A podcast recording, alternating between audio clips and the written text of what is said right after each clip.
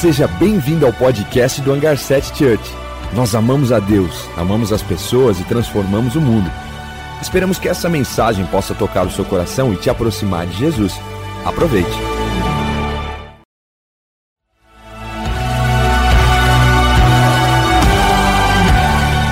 Seja bem-vindo ao podcast do Hangar 7 Church. Nós amamos a Deus, amamos as pessoas e transformamos o mundo. Esperamos que essa mensagem possa tocar o seu coração e te aproximar de Jesus. Aproveite. Estamos começando uma nova série chamada Terminando Bem. É interessante porque a Bíblia tem vários personagens que com, com, começam mais ou menos, mas terminam bem. Mas também temos personagens que começam bem e terminam não tão bem. É interessante porque muitas vezes o ano começa e nós começamos com grande expectativa, mas quando ele vai encerrando, nós passamos por algumas frustrações, decepções com base em escolhas que fizemos ou com ambientes exteriores. Mas mais importante é nós ajustarmos os nossos pensamentos para que nós possamos terminar bem. E não só terminar um ano bem, mas terminar uma carreira, terminar uma jornada bem. É interessante porque muitas vezes eu escuto as pessoas dizendo: esse ano precisa acabar. Deus, termina logo esse ano. Já estamos em dezembro, podia ter acabado, já podia estar em 2023. E essa mentalidade é uma mentalidade de ingratidão a Deus, é uma mentalidade que muitas vezes, por escolhas erradas, nós estamos colhendo frutos e nós precisamos ajustar isso. É interessante porque tem um, um país na Ásia que quando ele vai falar de futuro, quando ele vai olhar para o futuro, normalmente nós brasileiros e outras nações, ao falar de futuro, nós olhamos para frente. Mas esse país asiático, quando ele vai falar de futuro, ao invés de olhar para frente, ele olha para o passado, ele olha para trás e vê o que ele fez, as escolhas que eles fizeram no passado, e aí sim eles sabem como vai ser o futuro deles.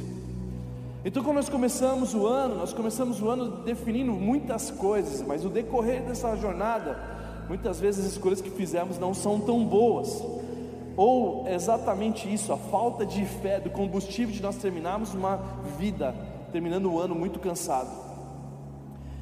Mas ao mesmo tempo que nós observamos alguns, algumas pessoas de alta performance, que você percebe que no finalzinho de uma corrida, de uma prova, de uma maratona, no final, ele guarda o gás para terminar muito bem a corrida e pegar em primeiro lugar.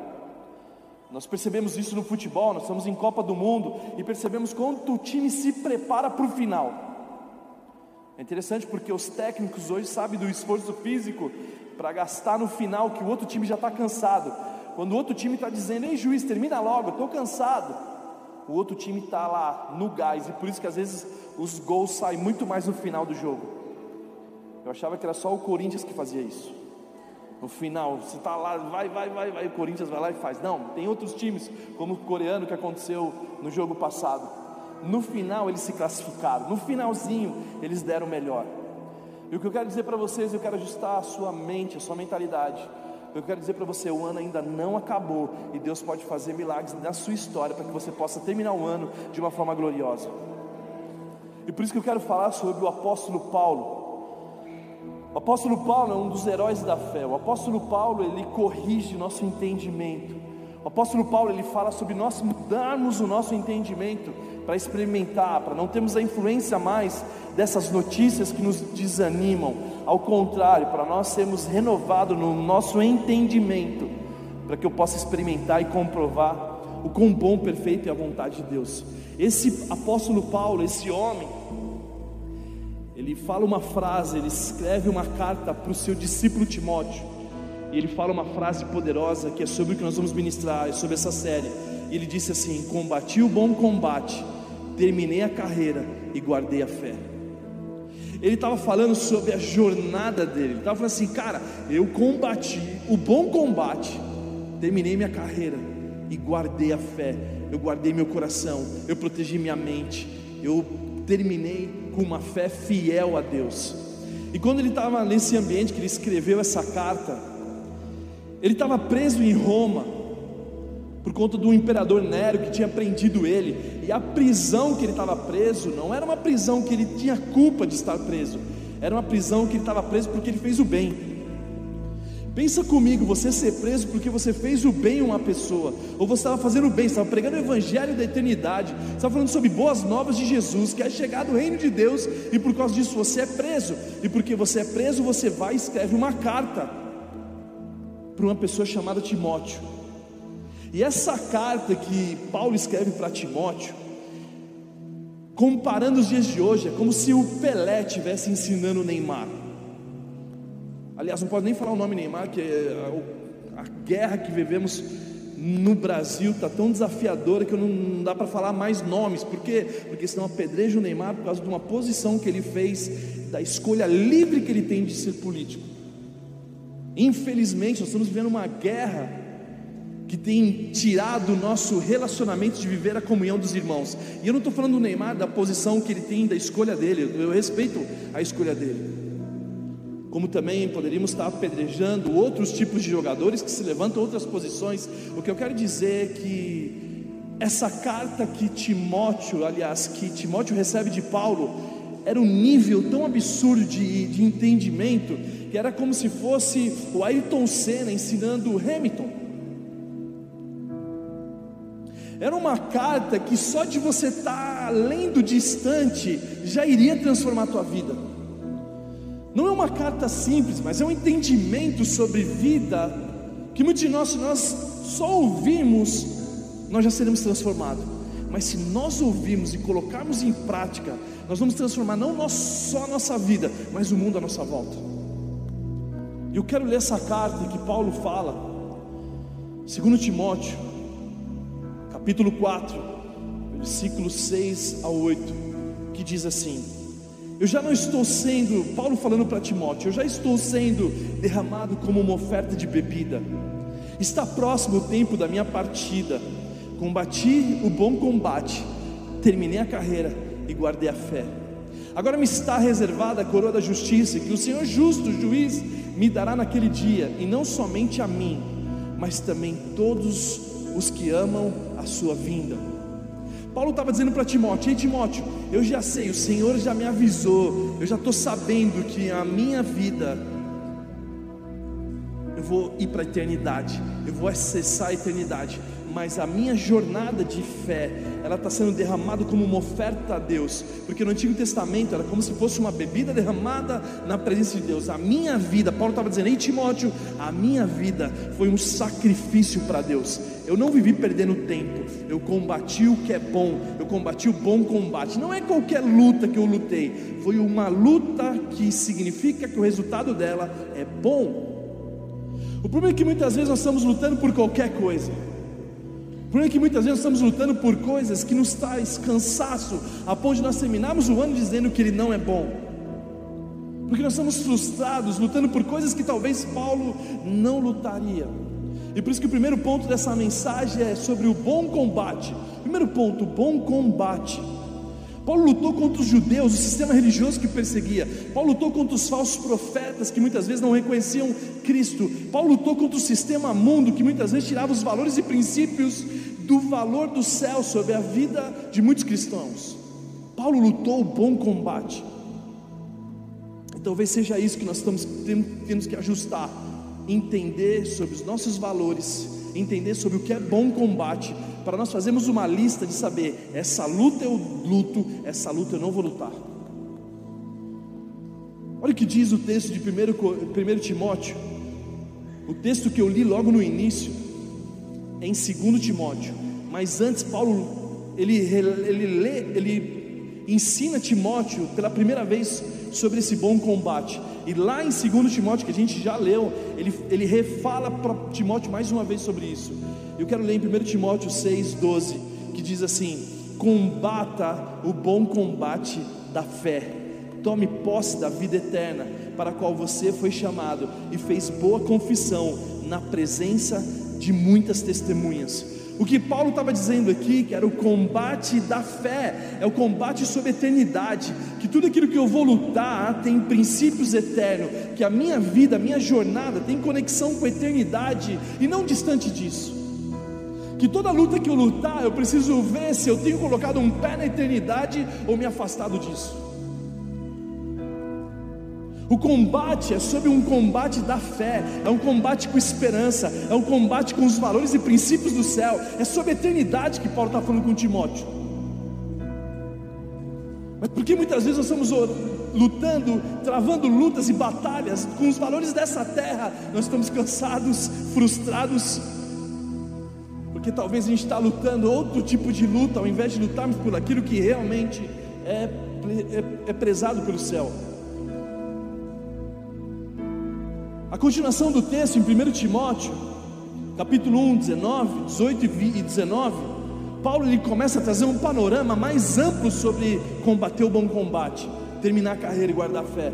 E ele diz assim: Timóteo, meu filho, dou você essa instrução, segundo as profecias já proferidas ao seu respeito, para que, segundo as, você combata o bom combate, mantendo a fé e a boa consciência que alguns rejeitaram e por isso naufragaram na fé. O que Paulo está falando não é qualquer luta que você tem que lutar. O que Paulo está falando é que você precisa lutar segundo a instrução das profecias que você recebeu de Deus, que a tua vida significa que você faz muito mais significado para o teu dia a dia, para a tua jornada, você lutar as profecias que Deus te deu do que distanciar dessas questões. O que eu estou querendo dizer é que Paulo fala para Timóteo: Ei Timóteo, para de perder tempo com aquilo que não é profecia de Deus sobre a tua vida. Para de perder tempo com aquilo que não faz conexão de uma palavra de Deus sobre você. Talvez você nem sabe o que é profecia, mas se você não sabe o que é profecia, você sabe sobre dons e talentos que Deus te deu, especialidades e habilidades que Deus te deu, é sobre isso que você tem que lutar. O que Timóteo está falando aqui como eu citei, um Ayrton Senna ensinando para o Lewis Hamilton. Paulo está dizendo para Timóteo: Ei Timóteo, é muito fácil nós nos distrairmos e começarmos a lutar as coisas que Deus não nos convidou a lutar. O que Paulo está dizendo assim, ele fala assim, cara, se você tem uma palavra profética, você tem que lutar por ela, você tem que combater o bom combate e não naufragar sua fé, porque se você se distanciar daquilo que Deus te chamou para fazer, como dom, como vocação, como um, de repente Deus te chamou para ser um, um pastor local, mas Deus também pode te chamar como um enfermeiro, Deus pode te chamar como médico, Deus pode te levantar como professor, Deus pode te levantar como um cidadão, Deus pode te levar como um economista, como um mecânico, como um pintor. Faça disso, combata o bom combate e se torne um lugar que gere eternidade, onde você está produzindo algo. Porque se você não estiver lutando por eternidade, você está perdendo tempo sobre a tua vida. E por isso que muitas vezes ela está cansada, de você não veja a hora de terminar. Paulo aqui ele está dizendo assim: não perca o teu tempo combatendo o combate da ilusão da vida. Não perca tempo combatendo a ilusão da fascinação desse mundo. Não perca tempo com as distrações desse mundo. Combata o combate sobre a palavra que Deus declarou sobre tua vida. Sabe, talvez Deus te deu habilidades que você precisa lutar por isso. Eu estou acostumado a falar com pessoas que muitas vezes eles têm um chamado específico, e claro, eu tenho pessoas na minha casa assim, que eu sei o quanto desafiador é combater esse bom combate. É saber que Deus deu dons específicos e esferas específicas de influência para a tua vida e que isso não é fácil, é necessário um comprometimento, um combate para que você venha cumprir, assim como Paulo estava falando para Timóteo. Se Deus te deu o dom da arte, combata o bom combate. Se Deus te deu influência das novelas, do cinema, seja o que for, lute para você chegar nesse lugar. Se Deus te deu influência para que você possa empreender, que você possa ser o melhor empreendedor, que se é fazer um pastel, que o pastel que você faça seja o melhor pastel do mundo.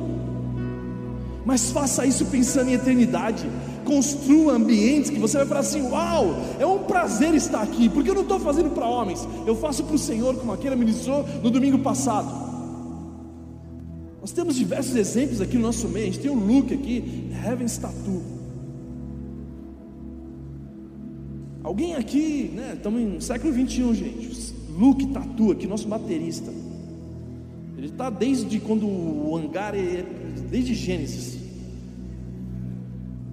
Você vai fazer? Ah, eu quero fazer uma tatu lá. Rapaz, é só no 2024 agora. Que a agenda é lotada. Brincadeiras à parte. Mas o que eu quero dizer é que ele cria um ambiente da presença, todos que estão lá também, cria ambiente da presença de Deus, porque ele não está falando sobre tatuagem, ele está gerando valores eternos dentro do ambiente de trabalho dele. E aí você atrai o favor divino, aí você mostra para Deus que você está lutando uma vida que tem valores sobre eternidade, não é sobre coisas terrenas. Então, se Deus te deu algo no teu coração, lute combatendo o bom combate, o combate da fé porque senão muitos de nós vamos naufragar na fé, ou seja, afundar sua fé, e porque você está sem fé, você tá, não consegue agradar a Deus, e não só sem fé, com que você está desanimado completamente para que 2023 chegue. Não faz sentido terminar um ano o terminar o ano, o ano não vai ficar lá no passado, ao contrário, você vai trazer o 22 para o 23. Por isso que faz sentido você ajustar a sua fé, você se alimentar de Deus, você buscar Deus, você priorizar Deus, para que Deus possa te dar a direção e as palavras de profecia sobre o teu respeito.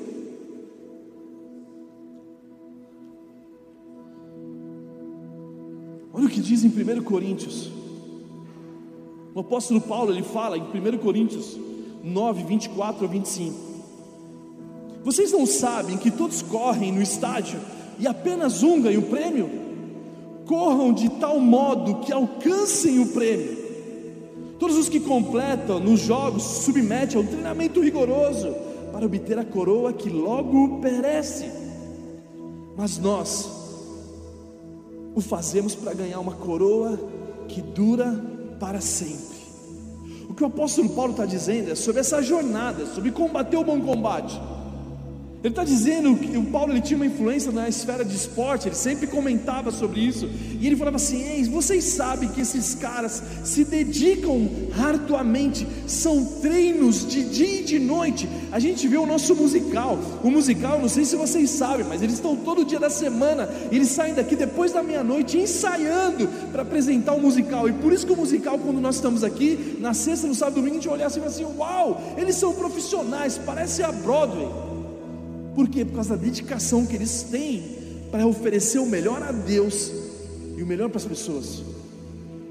O que eu quero dizer é que Paulo está falando assim: ei, a vida tem o prazer de você lutar por ela, você se dedicar pelas coisas que Deus te chamou a fazer, e você parar de combater combates de qualquer forma, e você começar a combater o bom combate daquilo que Deus te chamou para fazer, da palavra que Ele te deu para a sua vida, para que você viva por isso mas que se você recebeu o presente, coroa desse mundo, a coroa desse mundo, ela perece, mas a coroa do chamado que eu te chamei para você fazer, ela permanece.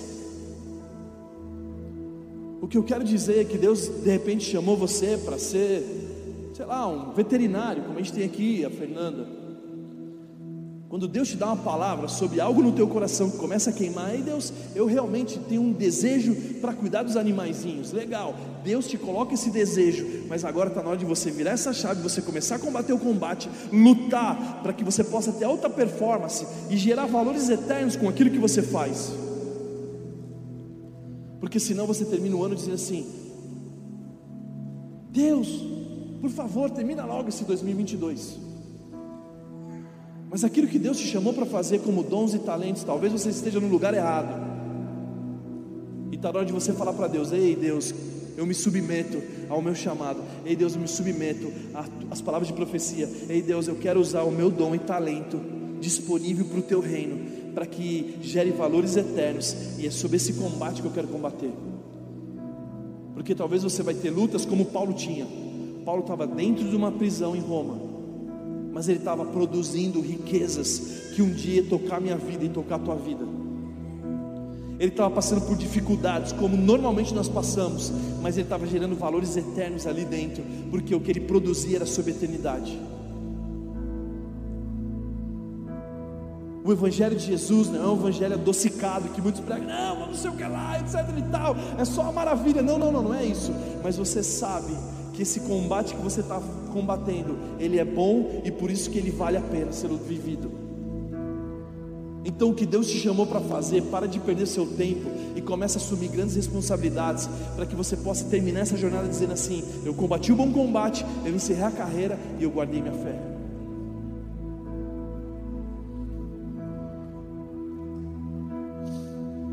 É interessante porque muitas vezes quando nós falamos sobre isso, nós falamos sobre o combate tem a ver com armas, mas as armas com as quais lutamos não são humanas.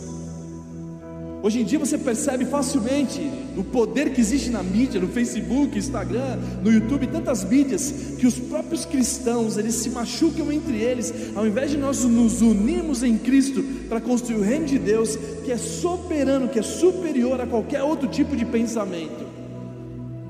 E olha que o apóstolo Paulo fala em 2 Coríntios. Pois embora vivamos como homens, não lutamos segundo os padrões humanos as armas com as quais lutamos, elas não são humanas, ao contrário, elas são poderosas em Deus para destruir fortalezas, destruir argumentos de toda pretensão que se levanta contra o conhecimento de Deus. Por isso elevamos cativo todo pensamento para torná-lo obedientes a Cristo. O que Paulo está dizendo aqui é que as armas que nós lutamos são as armas do céu. Que embora somos humanos, não lutamos com as armas desse mundo, não lutamos com essas armas que na verdade mais prejudica do que ajuda. As armas com as quais lutamos, elas são poderosas em Deus, e Efésios 6,10 fala sobre ela, fala sobre o capacete da salvação, sobre o cinto da verdade, sobre nós vivemos uma vida de verdade, sobre os calçados do Evangelho da paz, o Evangelho da paz e não da guerra, a coraça da justiça, mas também o escudo da fé, o qual você pode apagar todas as setas inflamadas do inimigo. Quando o inimigo dizer para você que seu casamento não tem mais jeito, que seu filho não tem mais jeito, que seus pais não têm mais jeito, que você não tem mais jeito, você usa o escudo da fé para apagar as setas do inimigo. Quando o inimigo jogar lanças que vão ferir a tua emoção, o seu emocional vai ser afetado. Você usa o escudo da fé. Eu creio no que Deus me chamou para eu viver. Eu não vivo mais eu, mas Cristo vive em mim. Você começa a declarar o reino de Deus sobre isso. E também termina dizendo que as nossas armas, que são espirituais, é a espada do Espírito, que é a própria palavra de Deus. E aí você começa a declarar a palavra de Deus. Você começa a declarar o reino de Deus sobre a tua vida é sobre as armas que destrói fortalezas. E quais são as fortalezas? Talvez uma fortaleza que você recebeu na sua infância, que seu pai de repente declarou que você não servia para nada, ou a sociedade que te, sei lá, te aprisionou ou te julgou. E talvez isso se tornou uma fortaleza em você. Talvez um preconceito que você passou te tornou uma fortaleza a ponto de você se escravizar nisso. É sobre essas armas que Deus quer te libertar, para você ser livre dessas fortalezas que te impediu de você viver aquilo que Ele tem para você. E aí você leva o seu pensamento cativo. Aí você fala assim: em Deus, meu pensamento é cativo a Cristo para obedecer nosso Senhor. Os meus pensamentos agora já não são pensamentos de comparação, não são pensamentos que não são cativos, ao contrário, eu levo cativo não mais as fortalezas que me escravizaram, eu levo cativo a Cristo.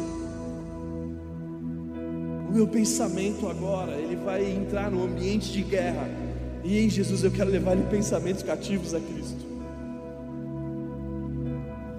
Segundo ponto da mensagem, terminei a carreira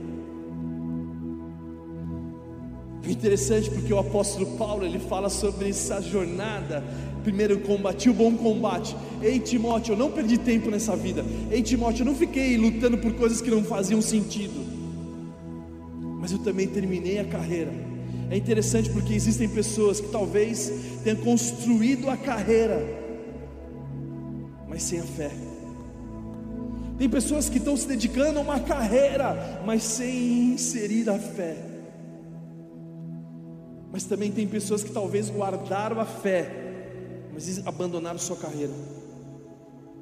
Tem pessoas que talvez entenderam que precisava guardar a fé. Não, eu guardei minha fé em Deus, mas não está vivendo por uma carreira. E o Senhor quer nos ajustar nessa noite para isso. E Atos 20, 24 diz assim: Todavia não me importo, nem considero a minha vida. Olha o que o apóstolo Paulo está dizendo. Todavia não me importo, nem considero a minha vida de valor algum para mim mesmo.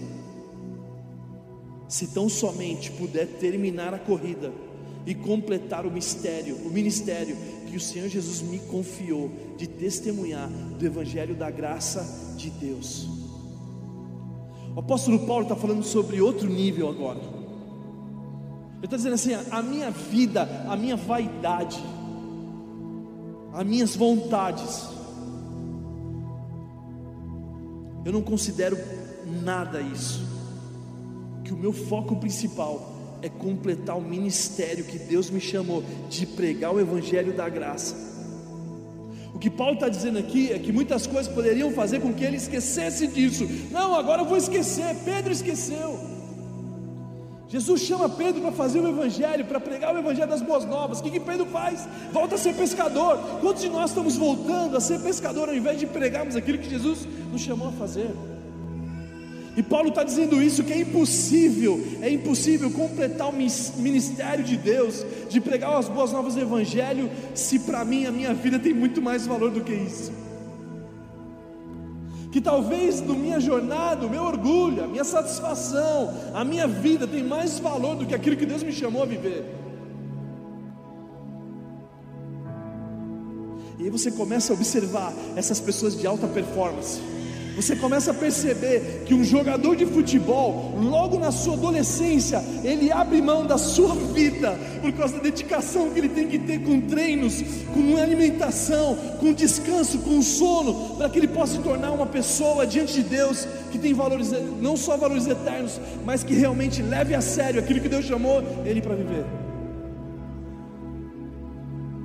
Eu me lembro quando o Brian começou, decidiu assumir a responsabilidade do dom que Deus deu para ele no futebol.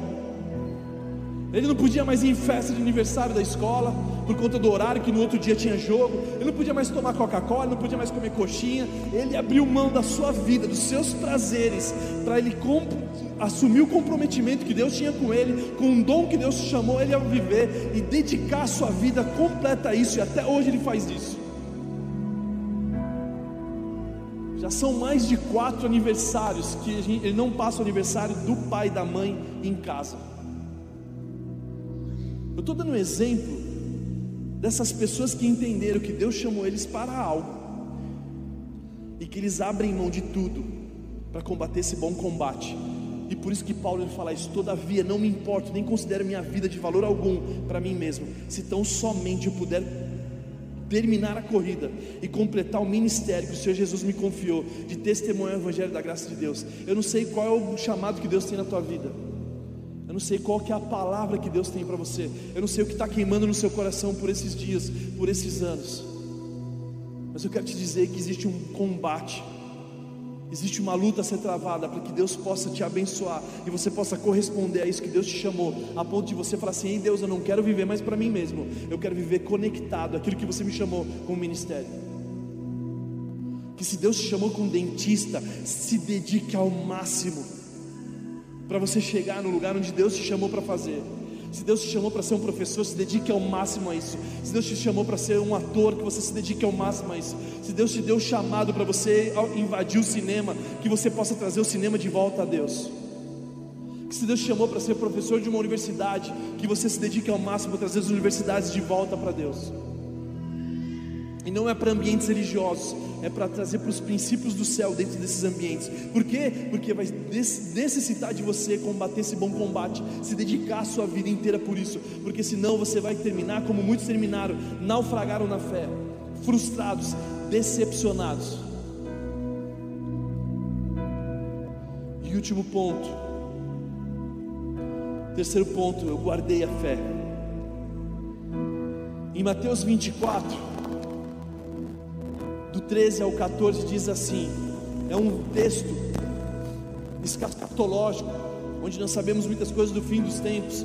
Então, Mateus 24 fala um pouco sobre isso, e no versículo 13 ao 14 fala assim: Mas aquele que perseverar até o fim será salvo. E esse é o evangelho do reino será pregado em todo o mundo, como testemunha de todas as nações, e então verá o fim.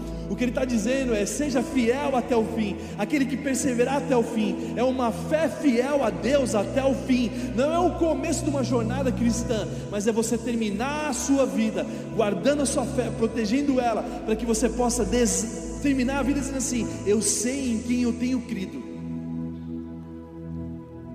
Sabe, se a gente não tomar cuidado, nós não terminamos. Nós somos especialistas em carreira somos especialistas em não proteger nossa fé. Talvez nós estamos aqui pessoas que são especialistas na carreira, são qualificados, se dedicam a isso, mas esqueceram de guardar a fé. Esqueceram de priorizar as coisas de Deus, esqueceram de realmente colocar Deus em primeiro lugar, acima de todas as coisas, para que Deus dê a chave do mundo sob suas mãos. Talvez nós temos pessoas aqui que também são especialistas em guardar fé, mas abandonar a carreira. Ah, não, isso aqui não é para mim. E aí está vivendo uma vida de altos e baixos. Quando Paulo está dizendo para Timóteo, ele está dizendo assim: Ei Timóteo, combata o bom combate, combata, vive uma vida segundo as profecias que você recebeu de Deus e lute até o fim, com uma boa consciência e com a fé, para que você não venha naufragar como muitos fizeram. Se nós fôssemos olhar para a palavra de Deus, nós vimos Saul terminando mal, nós vemos Manassés terminando mal, mas ao mesmo tempo nós vemos Josué terminando bem, nós vemos Esther terminando bem, eles começando a corrida, mas terminando com êxito.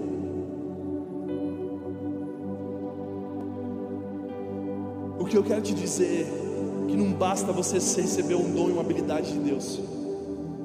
Não basta de você receber um talento de Deus, é necessário você combater o bom combate, é necessário você se dedicar como um atleta se dedica, é necessário você levar a sério a tua vida, para que você possa realmente olhar para daqui 10 anos na frente, chegar em 2000, 2033 e falar assim: cara, eu me dediquei ao máximo, abri mão da minha própria vida para fazer com que o ministério de Deus se cumprisse na minha vida com êxito.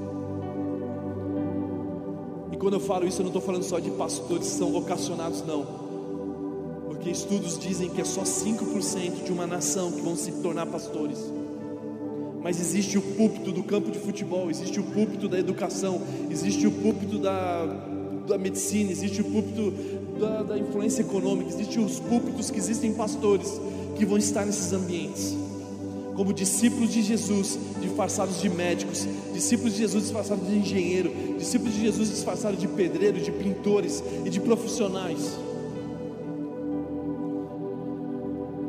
E que somente assim essas pessoas vão entender que valeu a pena viver essa vida, porque era sobre eternidade, era sobre se dedicar àquilo que Deus me chamou,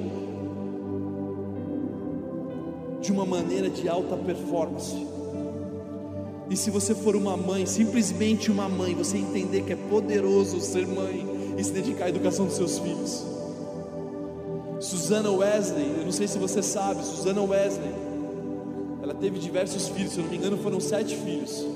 Um deles chamado John Wesley, o fundador da igreja metodista, que se espalhou como igreja para o mundo inteiro. A função dela era só ensinar os filhos a lerem a Bíblia ensinou um método de, de leitura bíblica para os seus filhos, e por isso que a igreja chama metodista. Um método que ela ensina para o seu filho.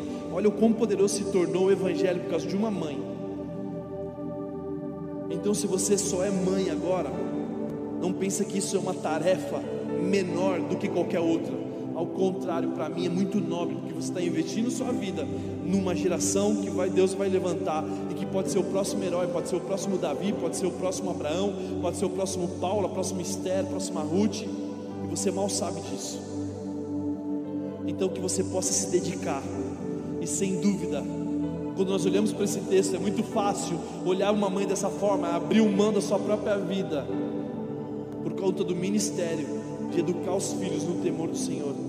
Eu quero te convidar a nós ficarmos em pé nesse momento para nós orarmos por isso.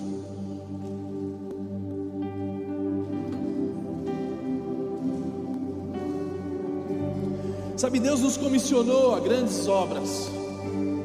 O plano de Deus é compartilhar o sonho dele com a gente. Quando ele te deu dom e talento, ele te deu dom e talento para compartilhar um pouco dele com você. Você percebe Deus em todas as esferas de atuação. Deus ele é empreendedor, sim, ele empreendeu o mundo. Deus ele é professor, nos ensina. Deus é médico, nos cura. Aliás, ele é médico dos médicos. Mas o que eu quero dizer para você é que Deus te deu o dom, e quando Ele te deu o dom, Ele deu um pouco dele para você. E Ele não te deu isso à toa, não foi um acidente.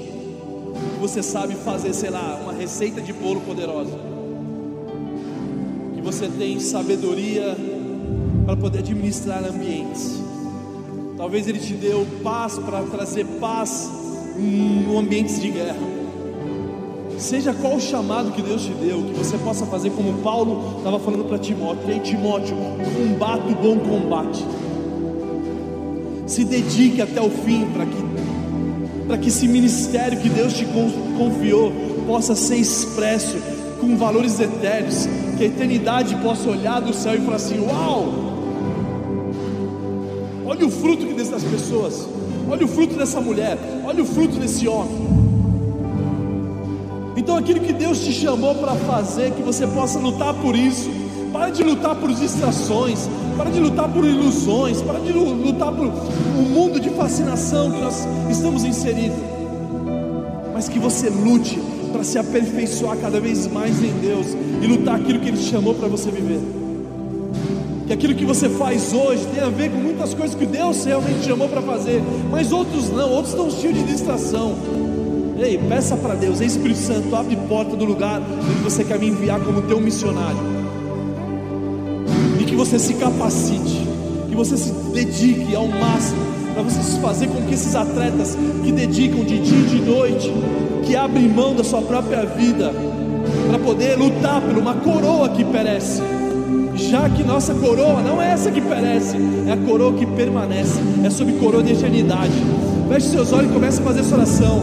Ei Jesus, nós oramos agora, Pai, para que o Senhor possa ajustar o GPS espiritual das nossas vidas, Pai, do nosso caminho, do nosso dia a dia, nos ajustando para que a gente não venha mais se perder com meninice, com pequenez, coisas que estão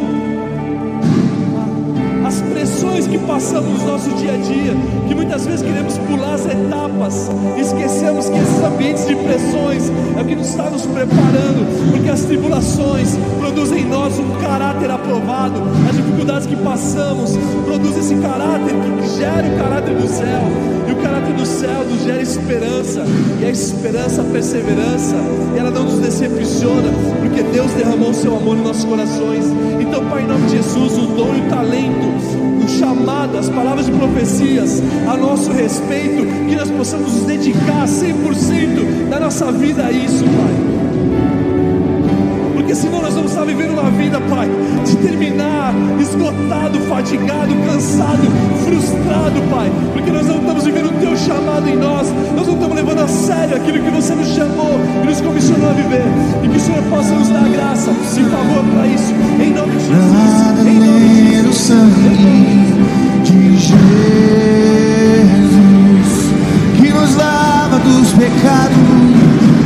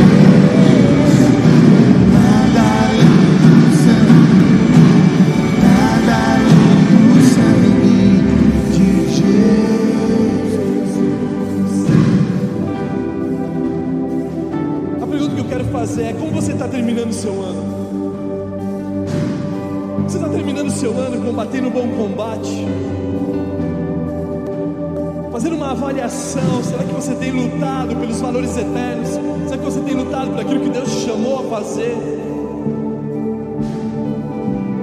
A pergunta que eu quero fazer é como você está construindo sua carreira, de qualquer maneira, de qualquer forma. E você está olhando para o teu futuro e se frustrando com ele. Aí você está olhando para o ano e assim, cara, o ano foi péssimo. Porque você foi péssimo com a tua carreira? Porque você foi péssimo em lutar por lutas que não fazem sentido? E como você está guardando sua fé? Será que se você está terminando o ano mais junto de Deus, mais próximo dEle, mais próximo das coisas dEle, mais próximo daquilo que Deus está te chamando a fazer, ou você está distante disso?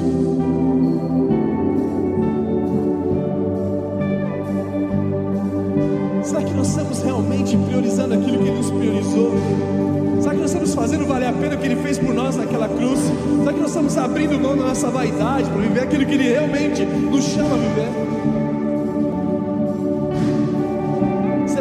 Guerras que nós travamos nesse ano nos aproximou de pessoas que nós vamos gerar fé neles ou nos distanciou?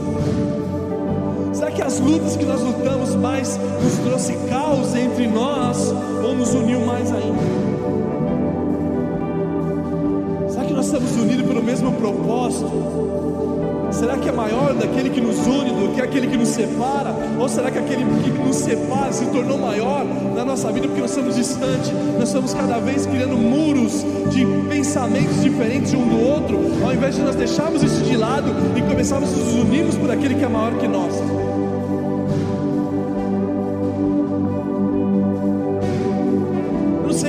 Está terminando o seu ano, eu não sei como você está construindo a sua carreira, eu não sei como você está guardando a sua fé, mas o que eu espero é que você saia dessa mensagem hoje se comprometendo em combater aquilo que é bom e não mais aquilo que não faz sentido na tua vida.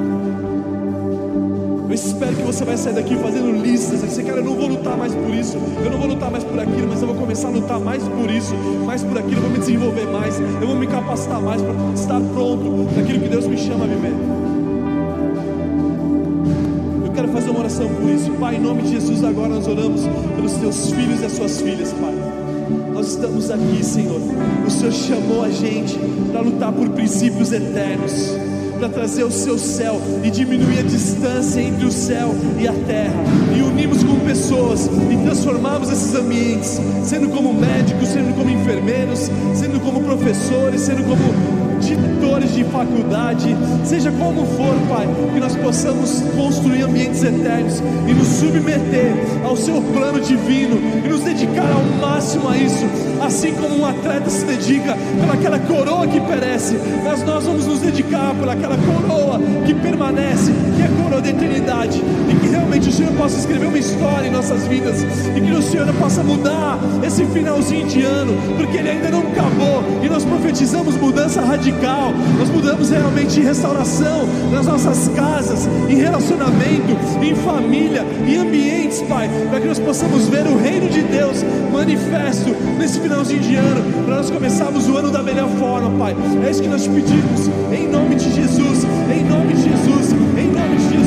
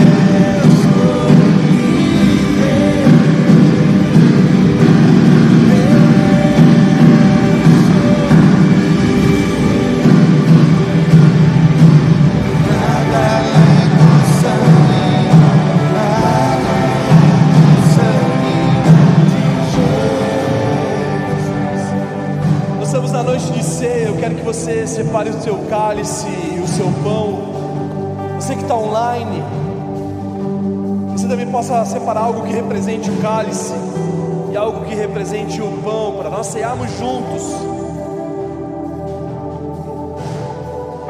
O texto de Mateus, Mateus 26, do 26 ao 28.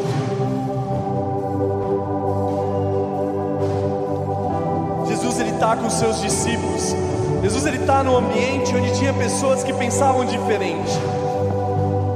Jesus estava no ambiente onde tinha Mateus, Levi, um cobrador de imposto, que não era honesto no ambiente de trabalho dele. Jesus estava com Pedro, que era meio da pá virada, Pedro, personalidade forte, Pedro que se precipitava muitas vezes, estava junto com Mateus também.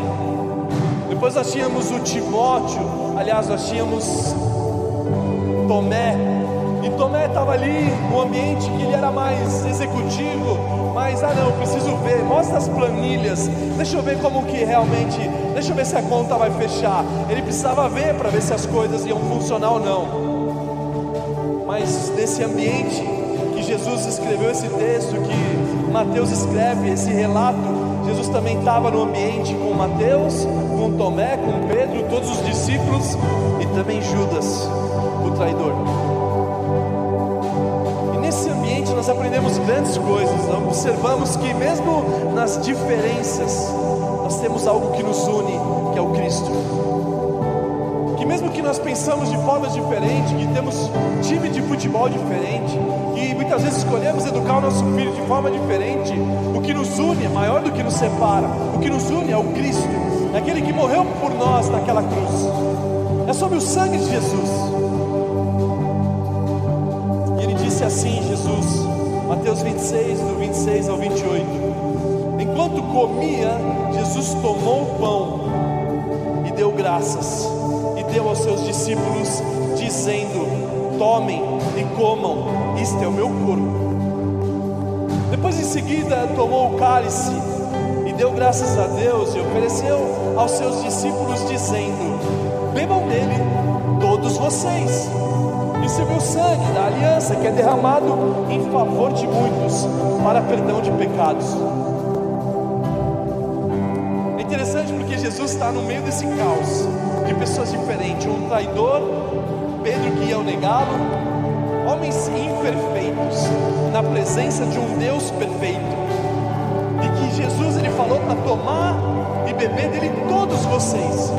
Os quatro evangelhos Jesus fala para tomar e beber dele todos vocês.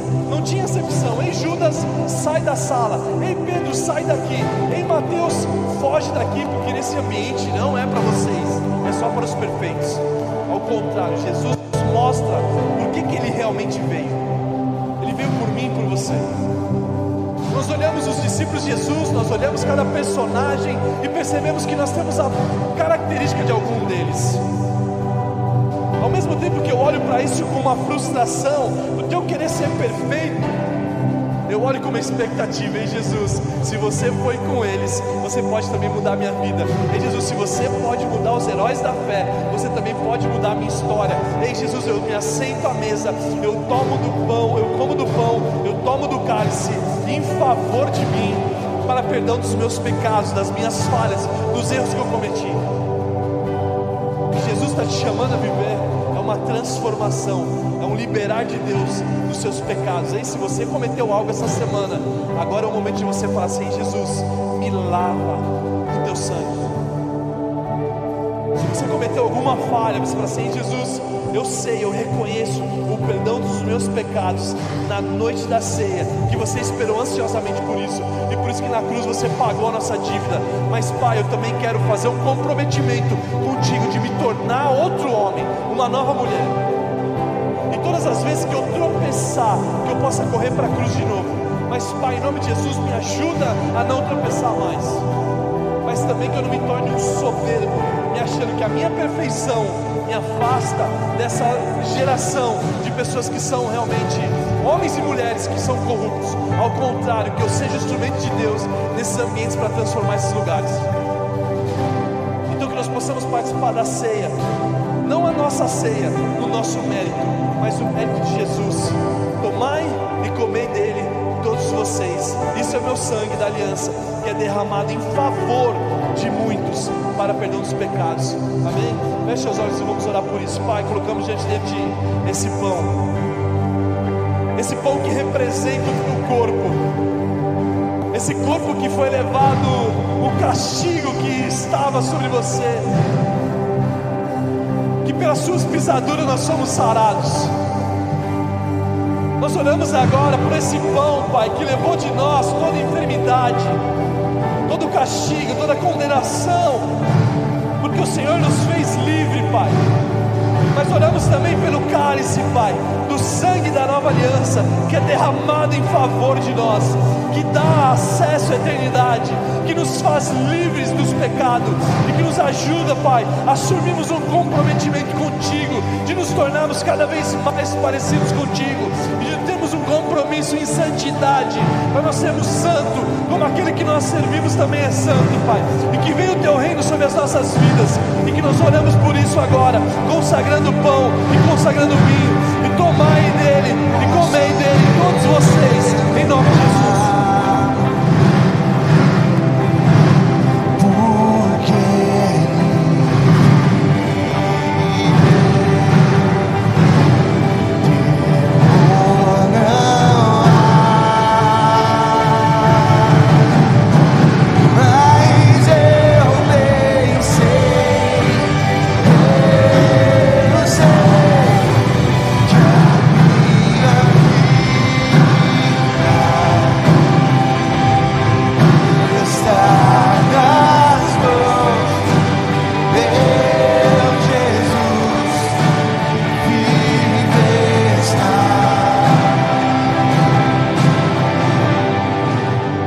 Forte para Jesus, aplauda Ele que é digno de toda a honra, de toda glória.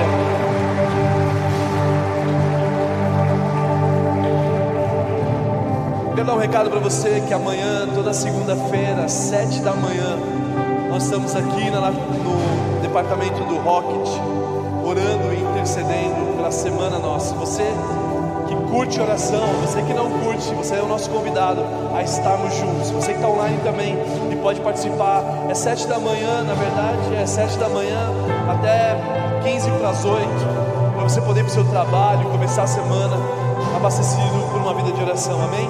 Vamos fechar nossos olhos, vamos encerrar. Pai, nós te agradecemos por essa série. Nos ajuda a lutarmos por valores eternos. Ajuda a combatermos o bom combate, terminar nossa carreira guardar a fé. Nos ajuda a gente terminar bem 2022, 2023, 2024, até que você volte para nos buscar e que nós possamos ser homens e mulheres que luta com prioridade aquilo que o Senhor nos chamou, a nossa vocação profissional, dom e o talento que o Senhor nos deu, e nós possamos nos dedicar ao máximo e oferecer como uma oferta suave a Ti e glorificar o Teu nome e vivemos uma vida que valeu a pena ser vivida, porque nós vivemos por valores eternos e que venha o Teu reino e seja feita a Tua vontade em nossas vidas, como agora acontece no céu. É isso que nós pedimos, em nome de Jesus. Deus abençoe. Ótima semana.